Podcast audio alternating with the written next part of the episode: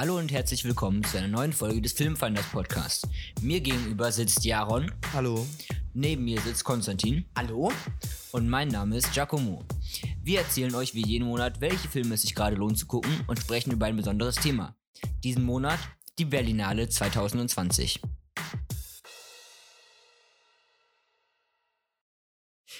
Unseren Podcast findet ihr überall, wo es gute Podcasts gibt und auf unserer Webseite www.film-finders.de.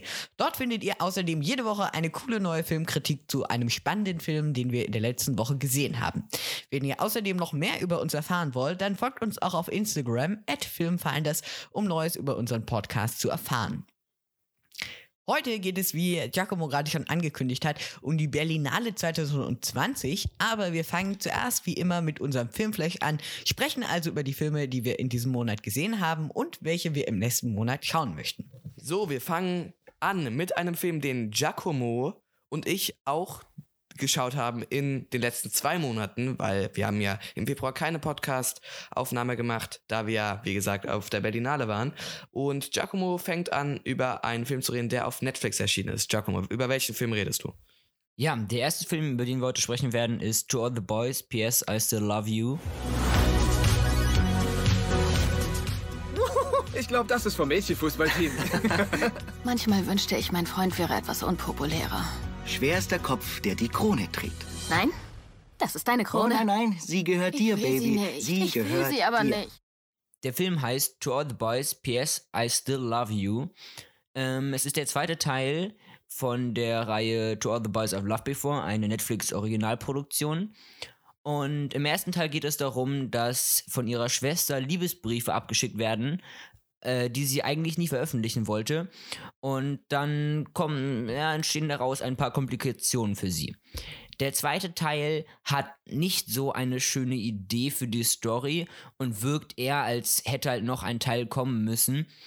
Allerdings war er auch recht unterhaltsam und er hat mich eigentlich recht gut unterhalten. Allerdings würde ich ihn nicht unbedingt empfehlen. Also, ähm, mir, wir haben uns ja wie immer vorher die Trailer zu allen Filmen angeschaut und ich hatte das Gefühl, dass der Film jetzt untypisch zu anderen Liebesfilmen oder Highschool-Dramen ähm, besonders glücklich ist und nicht so dramatisch. Ist das richtig oder verändert sich das im Laufe des Films? Er beginnt recht glücklich, da auch der erste Teil ein schönes Happy End hat. Allerdings baut er sich dann zu so einem typischen Drama auf und irgendwie ähm, kommt dann doch ein neuer Lover hinzu. Und also es fängt ganz schön an, wird dann aber recht klischeehaft. Ja, das war auch etwas, was ich sagen wollte, nämlich, also im ersten Teil hatte ich, hat man das so Gefühl, dass die Story wurde so, so mit Leichtigkeit erzählt und ohne irgendwie viel äh, Kitsch. Und jetzt im zweiten Teil hat man, glaube ich, mit der Story zwar probiert, nicht in so ein Kitsch-Festival reinzugeraten, aber es hat halt nicht so in allen Momenten so unbedingt funktioniert, vor allem ja, weil der Film nicht ganz so gut ist wie der erste Teil. Ich, ich mochte sagen, ich muss sagen, ich mochte den ersten Teil auch. Äh, fand jetzt aber auch, dass der zweite Teil nicht ganz an den ersten Teil herankam. Freue mich aber trotzdem auf den dritten Teil. Vielleicht noch kurz, soll, sollte man noch kurz erwähnen, der zweite Teil hat sehr viel Hate abbekommen. Ähm, und ich muss sagen, so schlecht war er jetzt eigentlich nicht. Er war schon ganz unterhaltsam, aber lange nicht so gut wie der erste. Der zweite Film, über den wir heute sprechen werden, ist Der schwarze Diamant. I told you about how things were gonna go. You like the way things are going now? That's my family. Get the kids out of the house.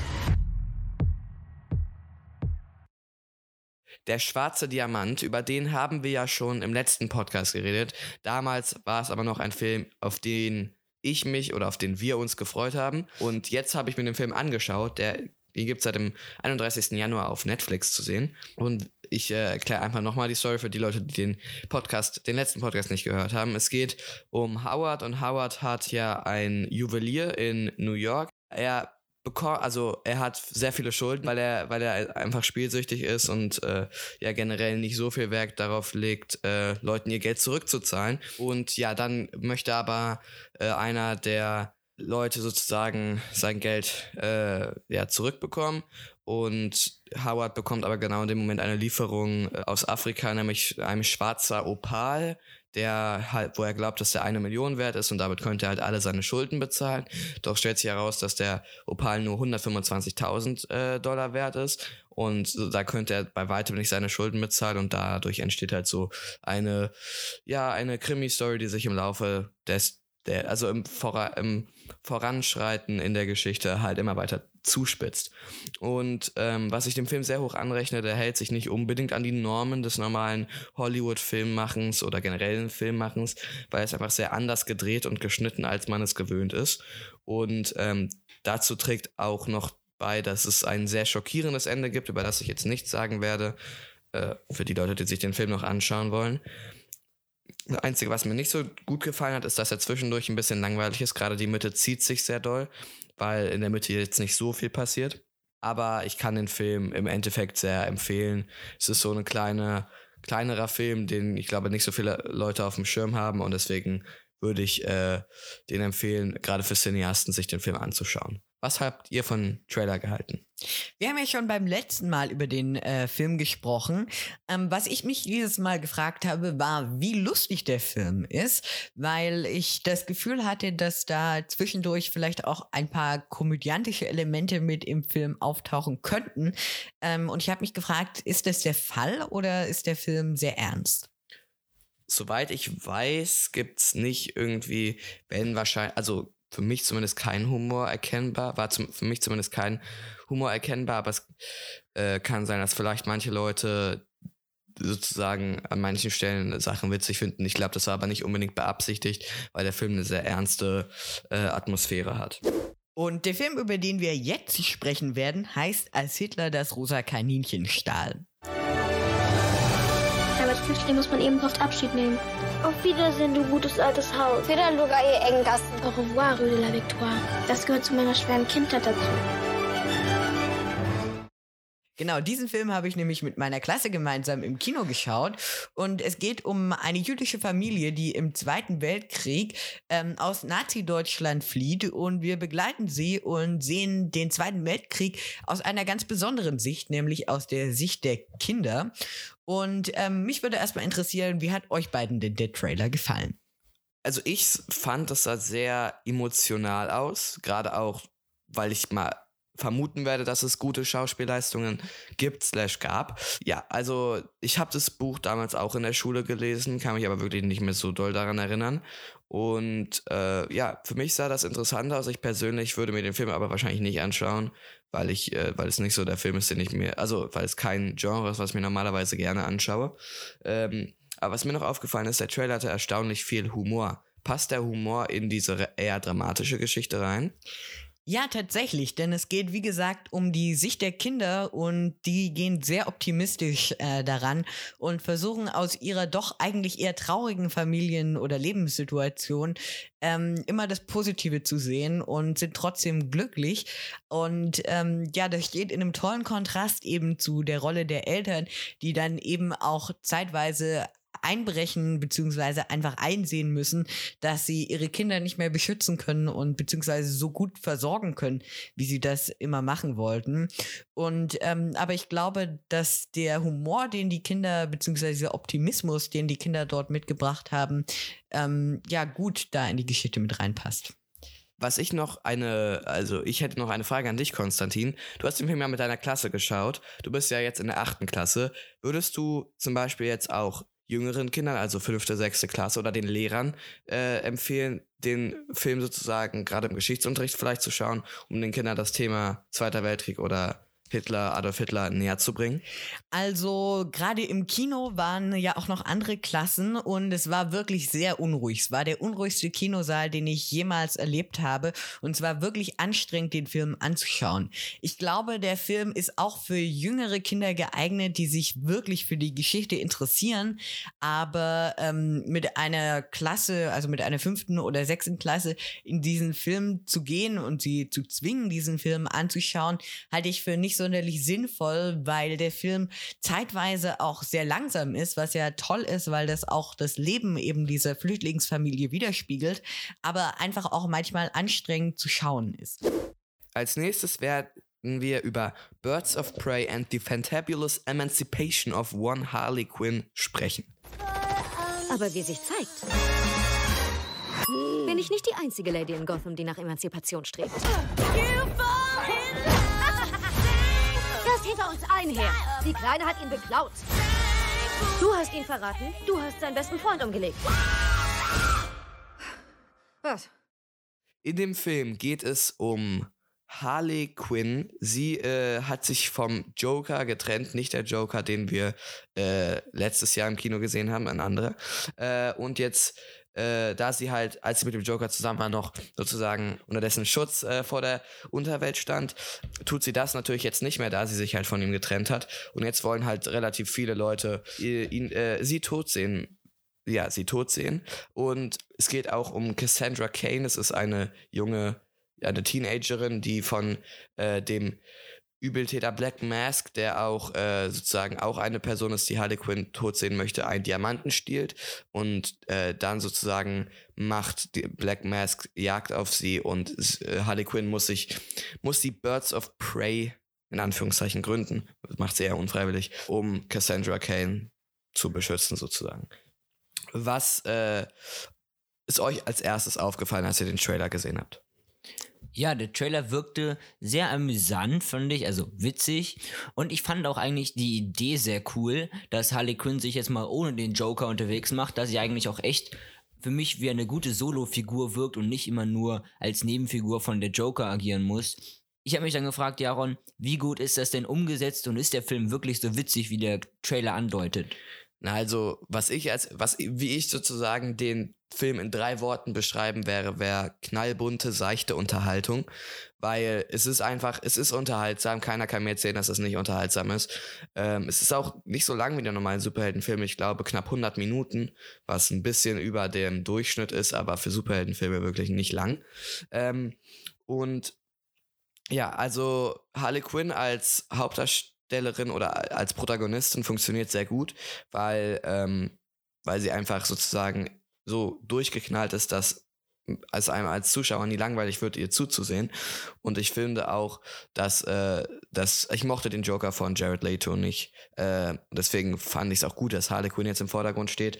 Äh, und ich fand auch die Birds of Prey generell äh, sehr cool anzusehen. Nur was ich so ein bisschen schade fand, es gab wirklich keine einzige männliche Figur, die gut war. Also wirklich, es gab, der Bösewicht war männlich oder die Bösewichte in dem Fall waren männlich.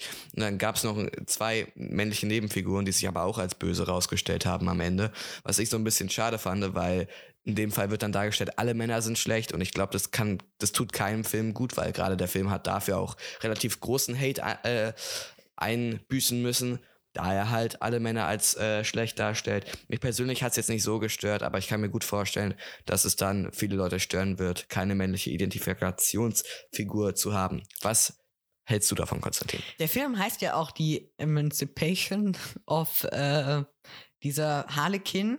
Und ja, es geht ja eben darum, dass die stärkeren Rollen äh, in Filmen jetzt von Frauen auch eingenommen werden. Und ich glaube, also gerade bei diesem Titel stellt es prinzipiell erstmal kein, äh, kein Problem dar. Und ich glaube auch gar nicht, dass das die, der Gedanke dahinter war, den der Regisseur uns vermitteln oder die Regisseurin uns vermitteln möchte, dass alle Männer böse sind. Aber findest du dann dadurch den sozusagen die gespaltenen Meinungen über ja, die Darstellung der männlichen Figuren gerechtfertigt? Nein, ich denke, dass diese Debatte nicht gerechtfertigt ist, weil es handelt sich ja hierbei um einen einzelnen Film und es ist jetzt ja nicht so, dass in der gesamten Filmbranche die Männer, die Männerrollen, die guten Männerrollen in den Filmen total unterrepräsentiert wären und deshalb denke ich, dass das eigentlich keine wirkliche Diskussion ist, die geführt werden sollte. Aber Konstantin, wenn man mal überlegt, angenommen es gäbe einen Film, wo es keine guten Frauenpersonen geben würde, sondern alle Frauen böse wären und nur die Männer gut, ich glaube, dann gäbe es schon einigen Aufstand. Und wäre es dann nicht auch gerechtfertigt, dass, wenn es auch andersrum ist? Nein, äh, ist es nicht gerechtfertigt, da es ja in unserer Gesellschaft immer noch so ist, dass Frauen benachteiligt werden und deshalb glaube ich nicht, dass es hier die Männerrolle zu verteidigen gilt, da, weil sie irgendwie in der Gesellschaft äh, droht unterzugehen. Okay, kommen wir mal wieder zu meiner Meinung zum Film. Ich muss noch sagen, ich fand die Action sehr gut choreografiert. Also es waren die Choreografen von John Wick am Werk, was man auch in gewisser Weise sieht, weil die Action einfach sehr gut gestaltet ist und auch immer die Schauplätze wechselt und das äh, ist einfach sehr schön anzusehen. Und ich fand den Soundtrack sehr gut, den ich mir auch noch privat anhöre, zumindest einige Songs. Gehen wir weiter zum nächsten Film. Den haben habt ihr beide geschaut, den habt Konstantin und Giacomo haben den beide geschaut. Das ist Your Name. Heißt das? Heißt das etwa, dass wir in unseren Träumen die Körper tauschen?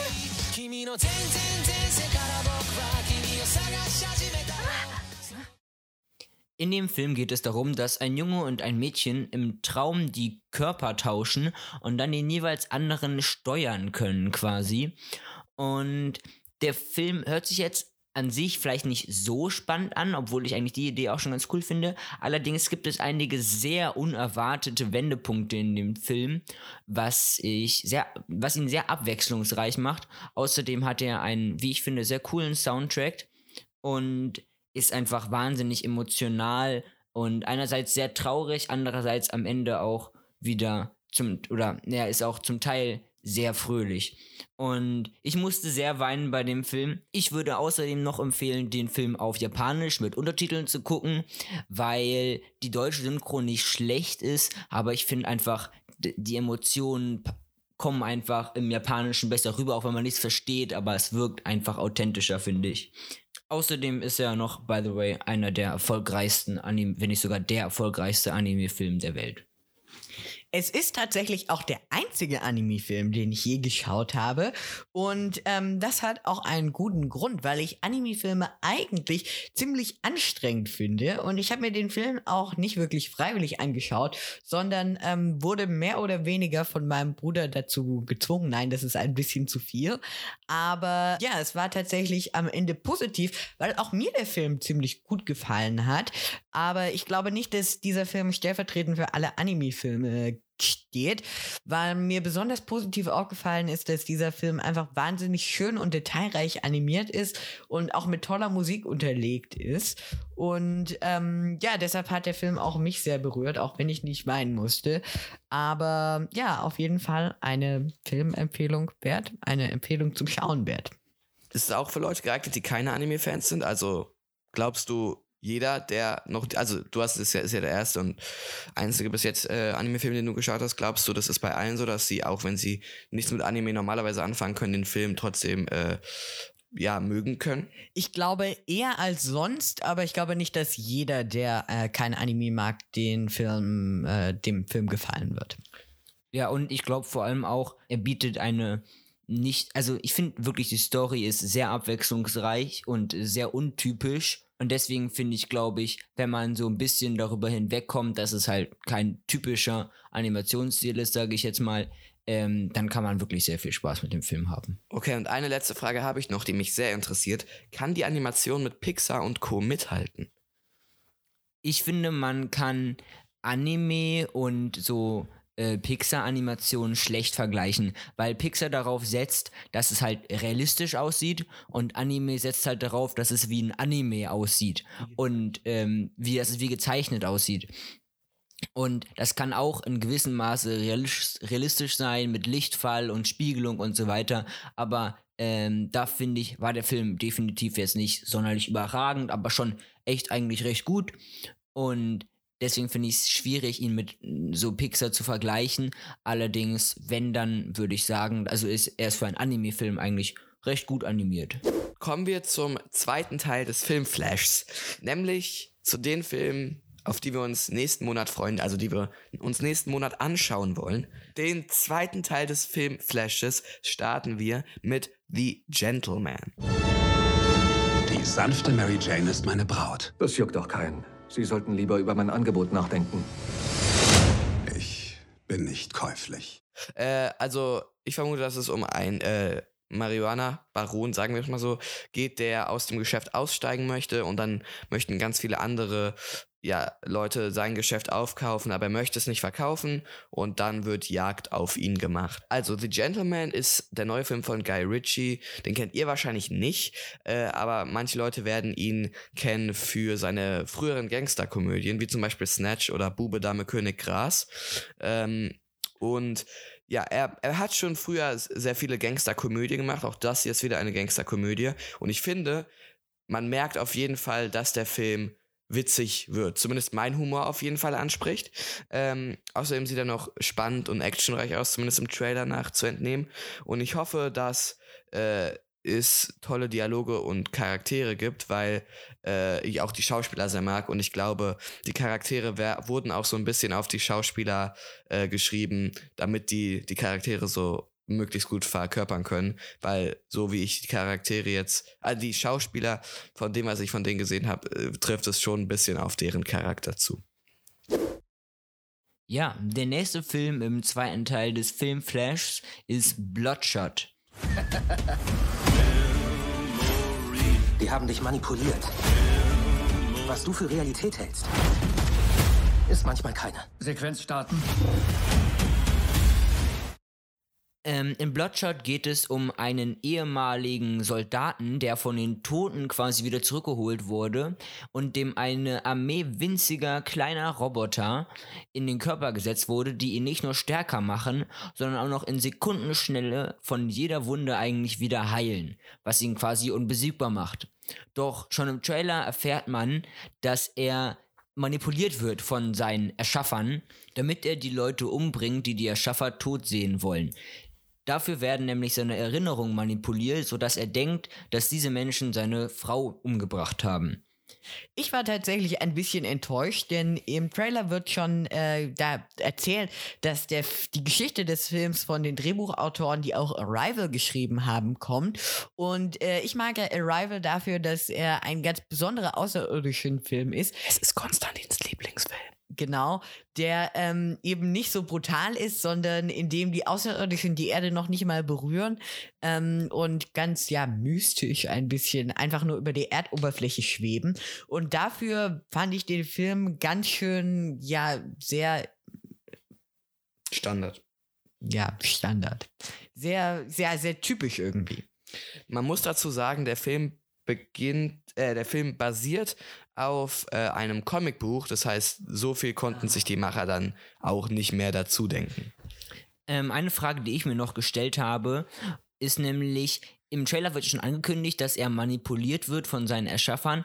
Allerdings habe ich mich dann gefragt, kommen denn da noch irgendwelche Wendungen in dem Film? Weil irgendwie das hört sich jetzt eigentlich schon so nach so einem, ähm, ja, nach so einem Dreh, äh, nach so einer ähm, Dritte Aktwendung. Ja, nach so einer dritten Aktwendung an, die eigentlich erst ganz am Ende kommt und nicht schon im Trailer verraten wird. Und ja, ich hoffe, dass da noch irgendwas kommen wird in dem Film, weil wenn es dann nur noch plötzlich Geballer ist und er probiert da dann den Menschen zu entkommen und schafft es am Ende oder stirbt halt dann, wäre ein bisschen langweilig und ich finde, dafür ist die Idee eigentlich auch viel zu cool.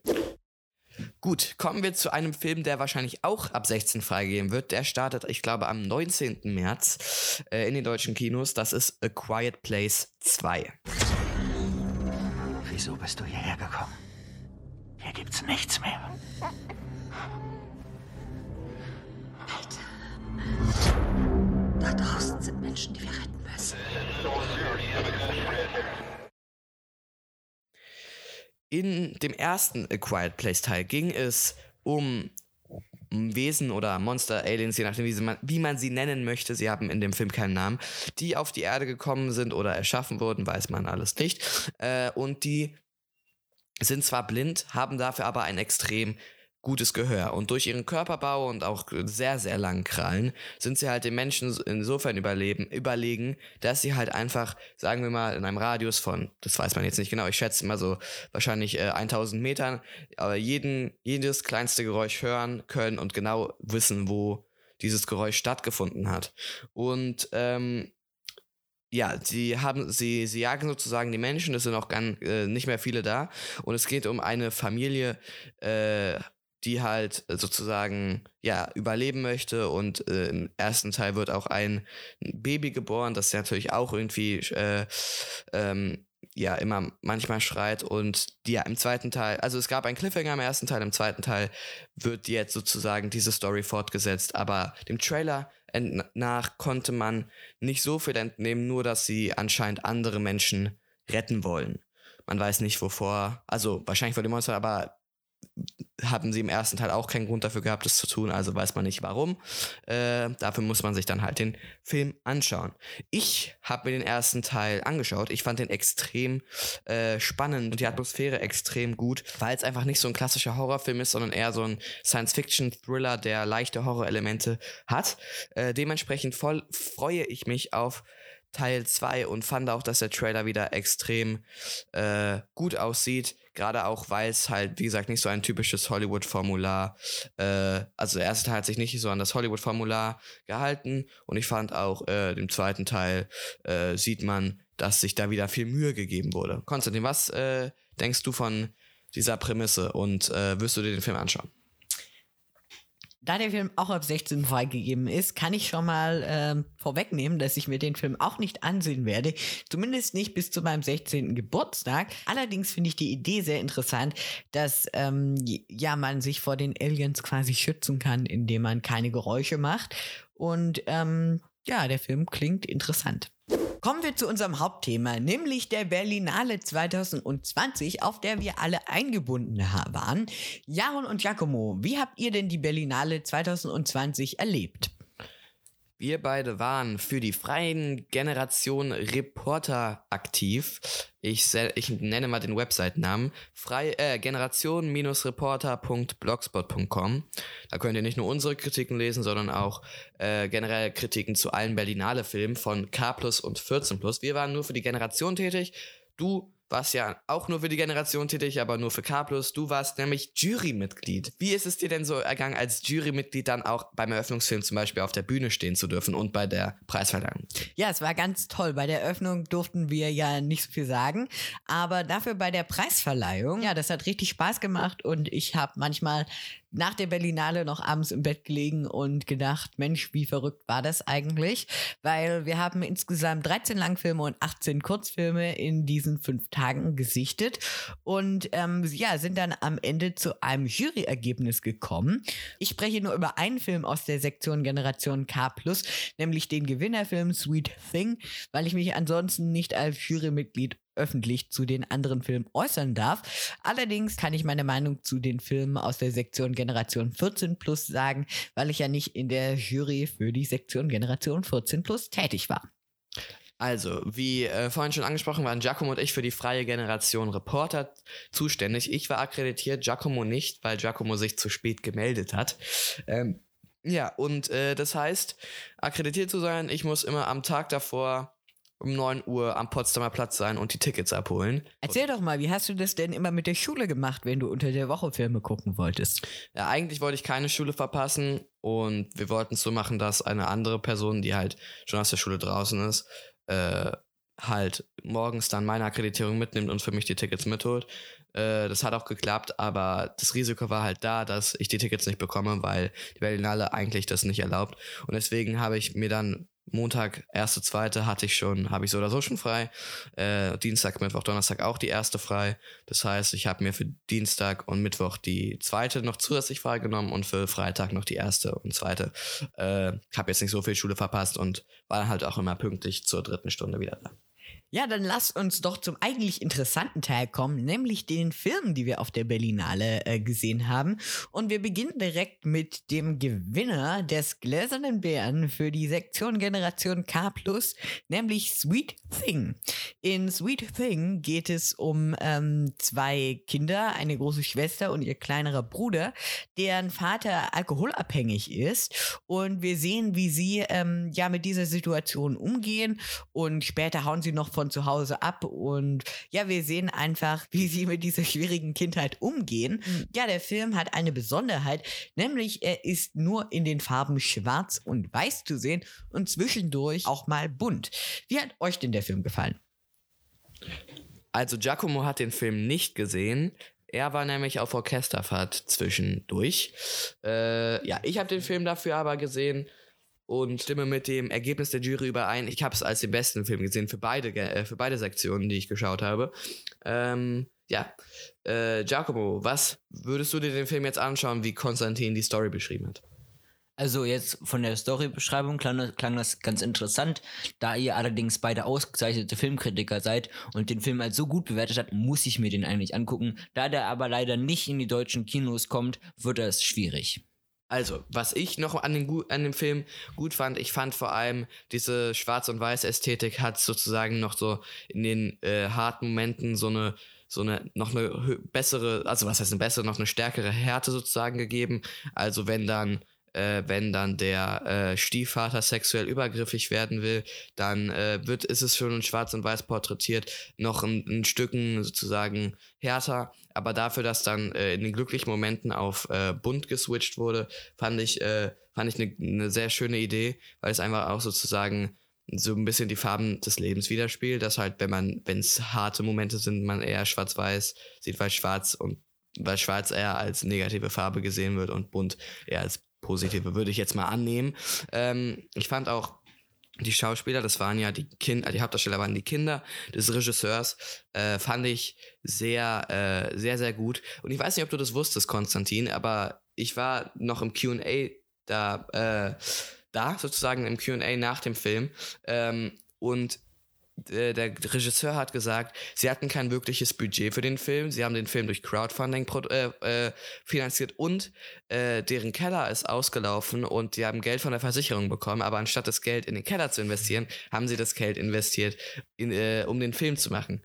Ja, äh, wusstest du das und wie fandest du den Film jetzt äh, deiner Meinung nach? Äh, nein, wir durften uns das QA genau aus diesen Gründen nicht anschauen, damit das nicht unsere Jury-Meinung beeinflusst. Aber das ist doch eine tolle Geschichte und umso toller, dass der Film ähm, dann gewonnen hat.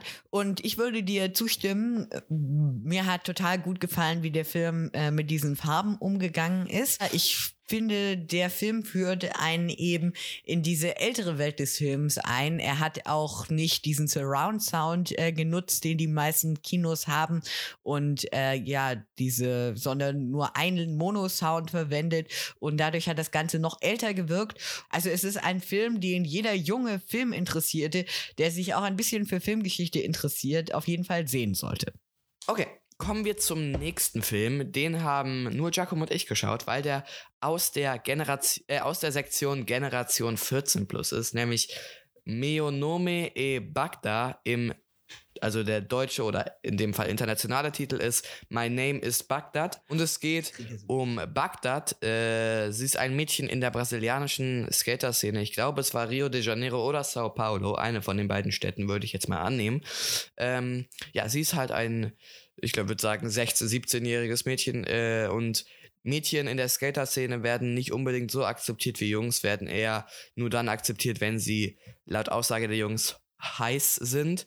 Äh, und ja, sie, sie lebt in armen Verhältnissen mit äh, ihrer kleinen Schwester, ihrer, Gro äh, ihrer großen oder gleichaltrigen Schwester und ähm, ihrer Mutter zusammen und ihre kleine Schwester möchte zu, zum Beispiel äh, ja NASA-Astronautin werden und sie schicken auch, also die kleine Schwester, ich glaube fünf oder sechs Jahre alt, und sie schicken auch mit sechs schon äh, ja ein Video zur Bewerbung für den Mars, äh, weil wenn es 2035 ist, ist sie ja schon über 18 äh, und ja, und es geht halt sozusagen einfach nur um die alltäglichen Sachen von Bagdad, auch dann äh, gegen Ende hin dann eine versuchte Vergewaltigung von einem anderen Skater-Kollegen.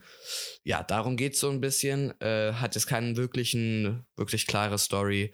Äh, aber ja, Giacomo, was fandest du gut an diesem Film? Weil wir beide fanden den Film sehr gut. Ja, ähm, der Film hat ja sogar den Preis von der internationalen Jury bekommen hat er sogar den Preis von der internationalen Jury bekommen äh, in der Sektion Generation 14 plus. Und ähm, ich fand einfach einfach, also ich fand einfach das Thema sehr gut, dass einfach, also diese Ausgrenzung von Frauen oder weiblichen Personen in der Skater-Szene, wenn sie halt nicht heiß sind.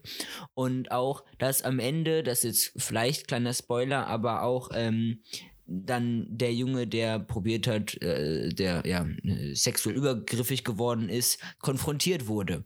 Und ähm, dieses Thema ist einfach sehr schön und wird sehr gut dargestellt, finde ich, in diesem Film. Ja, was ich noch sagen wollte, ich fand vor allem die Kameraführung gut. Äh, Im QA danach haben die Macher auch erzählt, dass wenn äh, sozusagen gefilmt wurde, wie die Leute auf, den Ska auf dem Skateboard waren, war der Kameramann auch auf einem Skateboard. Äh, das hat sozusagen nochmal ein bisschen mehr diese Stimmung erzeugt, dass man auch äh, auf, also dass man auch gerade Skateboard fährt und dass es auch Spaß macht. Und äh, ich fand generell die verschiedenen Charaktere ähm, ja einfach schön, also gut anzuschauen. Es war, es wurde nie irgendwie langweilig und äh, ich finde My Name is Baghdad einen sehr gelungenen Film. Konstantin, wenn du jetzt dir den Film anschauen könntest, würdest du es tun? Ja, es ist tatsächlich einer der Filme, die mich ähm, mehr angesprochen hat im 14 Plus Programm. Eben auch aus dieser emanzipatorischen Sicht, auch eben bei eher geschlechtertypischen Sportarten. Und ähm, ja, ich habe den Film nicht gesehen, aber ich hätte Lust darauf.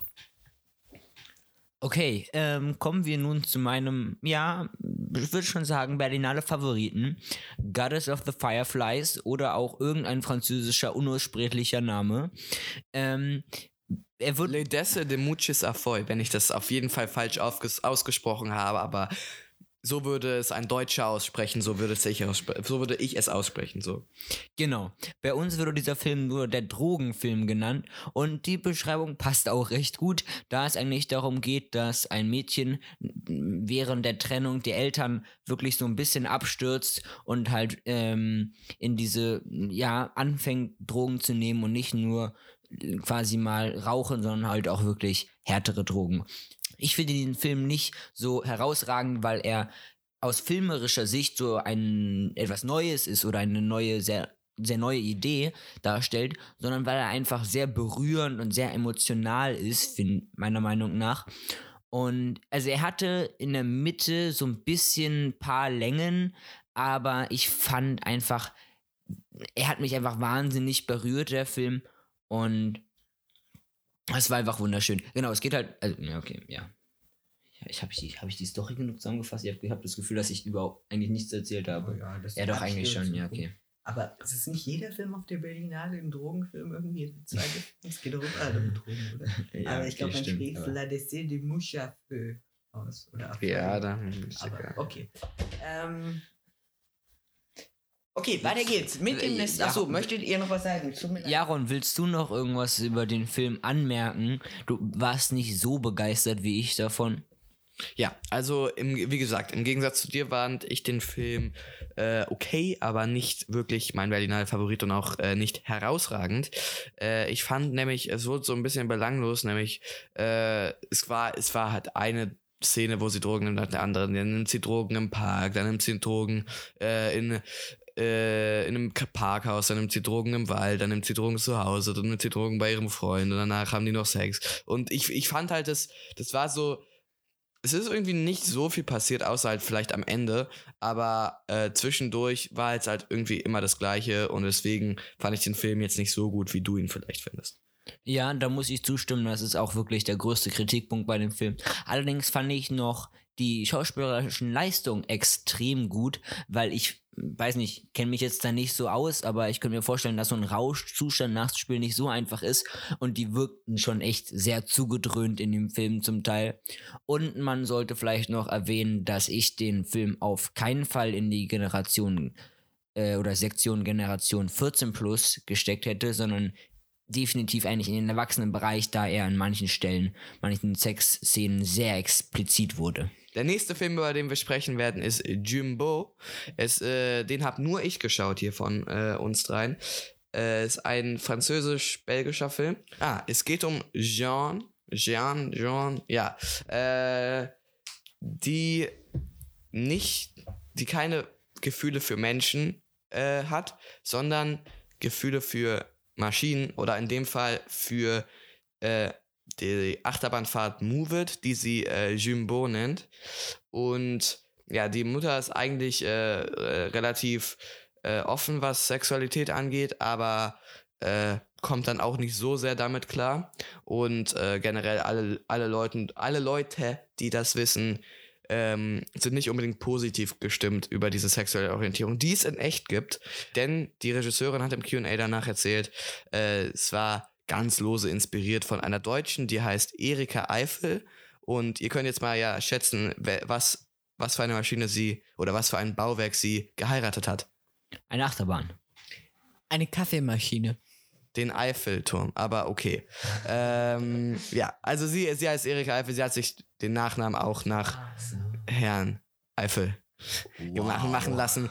Äh, also diese sexuelle Orientierung gibt es äh, auch in Wirklichkeit. Und es war jetzt, also von Erika ist jetzt irgendwie kein Spaß oder so. Sie war jetzt auch ähm, ich habe den Film nicht auf der Premiere gesehen, aber sie war anscheinend auf der Premiere und fand den Film auch äh, sehr gut, obwohl es hat nicht wirklich viel mit ihr als Person zu tun. Sie lebt übrigens in Berlin, sondern sie, äh, es war einfach nur von ihrer Story so inspiriert, was die sexuelle Orientierung angeht. Äh, ich fand den Film sehr gut. Der hatte auch anscheinend ein niedriges Budget, sah aber überhaupt nicht danach aus. Der hatte relativ viele vis visuelle Effekte, die man ja bei fast keinem Film, außer bei jetzt Animationsfilmen auf der Berlinale oft sieht. Ähm, und ja, äh, die Schauspielleistung von Noémie Merlon äh, war sehr sehr gut. Ich äh, habe sie ja äh, schon in Porträt einer jungen Dame in Flammen gesehen, was mir erst danach aufgefallen ist, dass äh, ich schon, dass ich die Pers dass die Schauspielerin schon kannte. Man normalerweise sind es ja eigentlich Newcomer, die man auf der Berlinale sieht. Äh, ja, mir hat der Film sehr sehr gut gefallen, die Farben, die Kameraführung, gerade auch das Design von Jumbo äh, hat, mir sehr, hat mir alles sehr, sehr gut gefallen und ja, auch sozusagen wie die Story, wie der Konflikt sozusagen auch am Ende aufgelöst wurde und generell der Konflikt hat mir relativ gut gefallen. Es wurde einem nie langweilig, was bei manchen Berlinale Filmen ja der Fall ist. Wie verrückt war denn der Film? Also ich meine jetzt im Sinne von, es ist ja schon sehr untypisch, dass sich eine, ein Mensch in eine Maschine verliebt. Und ja, wie verrückt ist der Film? Naja, also man sieht relativ deutlich immer die Sexu auch die sexuelle Beziehung zwischen dem äh, Mensch und der Maschine. Äh, sei es auch nur in einem Traum oder so, aber äh, ja, ich möchte jetzt da auch nicht zu viel verraten, aber das sollte man sich dann auch selber anschauen. Wenn man ein Problem mit Nacktheit hat, dann sollte man sich die Filme auf gar keinen Fall anschauen. Also man sie, normalerweise ist ja so, das Einzige, was gezeigt wird in Filmen, die meistens ab 16 sind, sind Brüste, aber hier werden zum Beispiel nicht nur das gezeigt, sondern auch andere Geschlechtsteile. Und der Film ist schon relativ extrem. Ich würde nicht sagen, was hast du, was war das, was du gesagt hast? Äh, verrückt. Ich würde nicht sagen verrückt. Ja, ich würde eher sagen außergewöhnlich, aber verrückt finde ich ist äh, für diesen Film oder zumindest wie, wie ich es empfinde ein relativ unpassendes Adjektiv um den Film zu beschreiben. Ich würde eher sagen außergewöhnlich.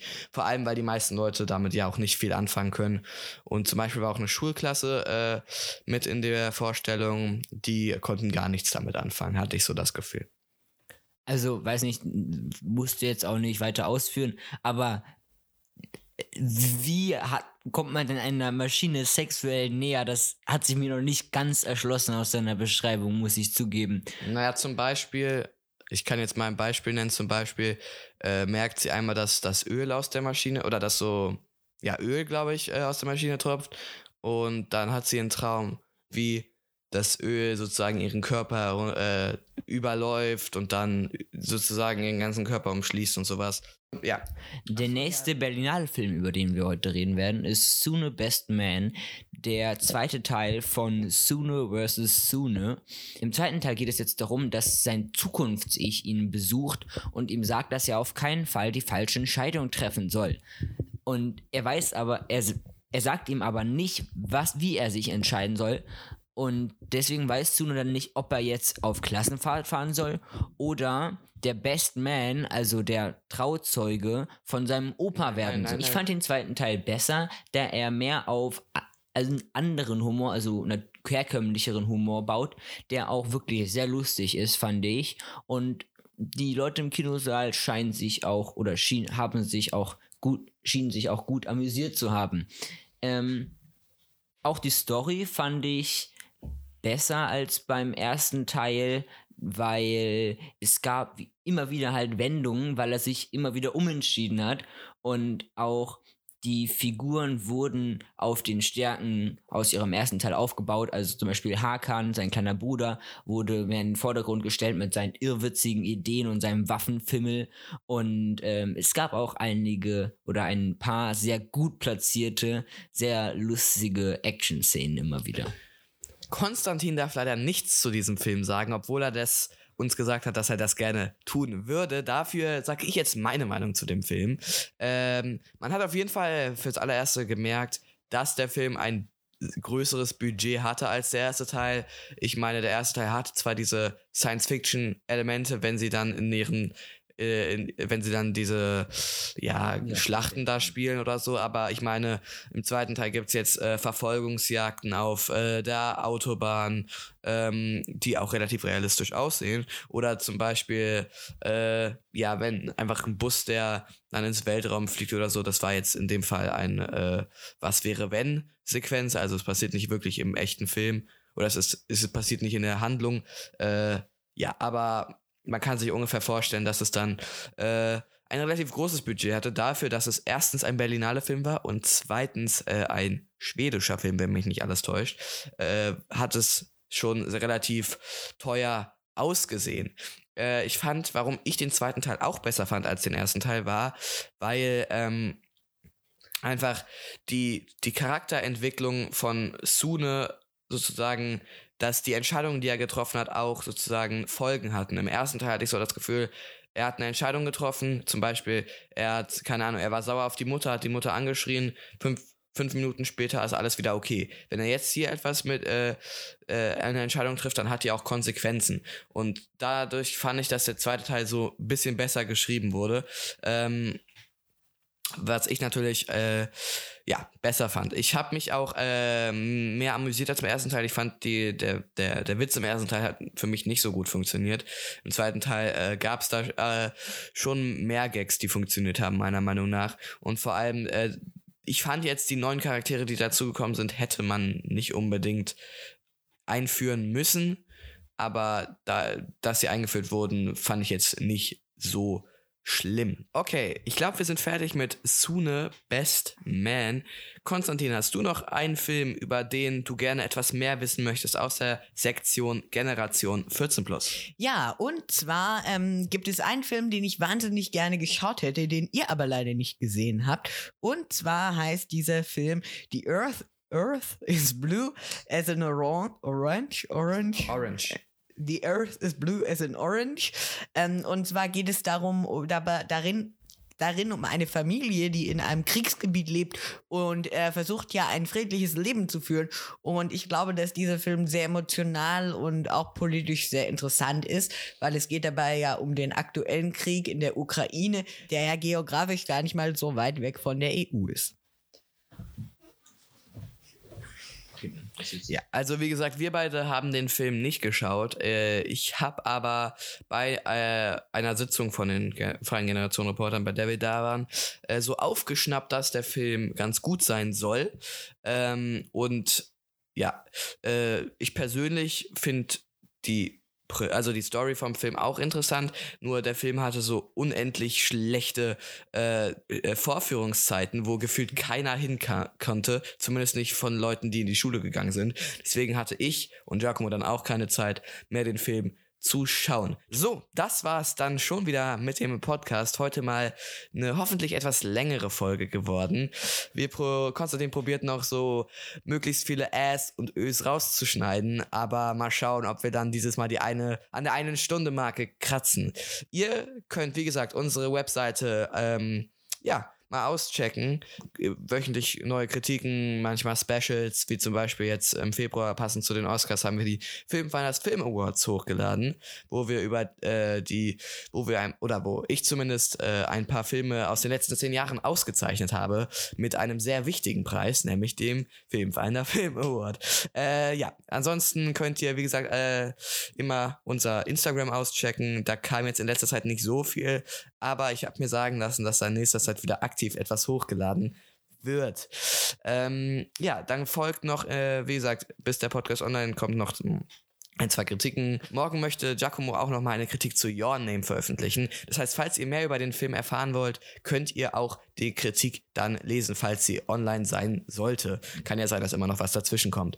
Äh, ja, aber ich möchte hier auch noch gar nicht mehr länger rumreden. Wollt ihr etwas noch zum Abschluss sagen?